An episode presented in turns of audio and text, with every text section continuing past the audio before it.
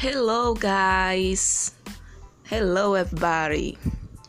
Nosso texto de hoje, da atividade 7, é a atividade que vai ficar para vocês fazerem e mandar no meu PV. Então, responda a atividade e mande no privado da teacher. Bom, nós temos um texto, certo? E esse texto ele fala exatamente o seguinte: Carlos is a very handsome boy. Carlos likes to swim. Carlos' friends and parents play in the river. Carlos' friends and parents love nature. Nature is beautiful.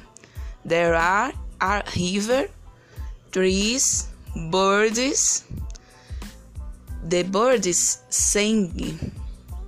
Carlos' mother is very happy. Carlos' mother loves her family. And you? Então, meus caros, vocês vão traduzir esse texto que só tem três linhas e primeiro vocês vão fazer essa tradução, tá? Pode usar aí o Google Tradutor, pode usar dicionário, pode usar o que vocês quiserem. Tô fazendo, inclusive, eu coloquei aí embaixo para vocês uma observação que vocês podem traduzir esse texto nesse link aí do site do Google Tradutor, tá? Coloquem escrevam aí a tradução nesse primeiro quadro. E no segundo quadro, vocês vão fazer a reescrita em inglês mesmo. Não é tradução, substituindo o quê? Os nomes pelos pronomes. Quais são os pronomes, meus caros? Os pronomes pessoais. Personal pronome. I, you, he, she, it, we, they. Vocês vão substituir sempre que ficar, sempre que necessário, né? Porque tem que dar sentido ao texto. Então vamos lá. Eu tenho aqui a primeira frase. Carlos is very handsome boy. Gente, nesse caso aí, ele está falando de Carlos.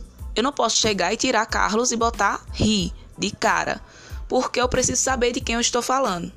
Já na segunda frase, Carlos likes to swim. Na terceira frase, na terceira oração, Carlos, friends and parents play in the river. Então, como tem o nome Carlos repetidamente, na segunda oração, né? E aí eu vejo que eu posso tirar sim o nome Carlos porque eu já estou falando na primeira. Então, quando eu chegar na segunda e colocar o pronome, eu já vou saber de quem eu estou falando. Então, só a partir da segunda oração é que eu vou lá e troco o nome pelo pronome, tá certo? Então depois eu comecei, tô continuando a falar de Carlos, tá? Aí depois eu venho e falo de quem? Que há é, There are river, trees, birds. Aí eu vou falar de quem? Dos birds. Então se eu tô repetindo, eu posso trazer aqui um pronome para substituir o nome, tá? Carlos Mother. Mother é a mãe de quem? Carlos Madures. Então, na primeira, eu tô falando dela.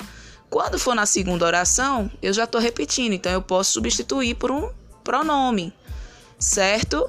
Então, é isso. Vocês vão substituir, mas sem tirar o sentido lógico do texto. Não é todo nome que você vai chegar e tascar o pronome.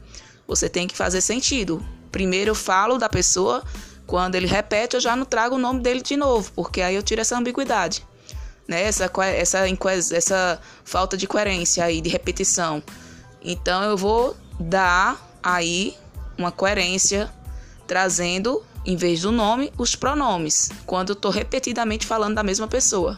Ok, caprichem e mandem no meu PV.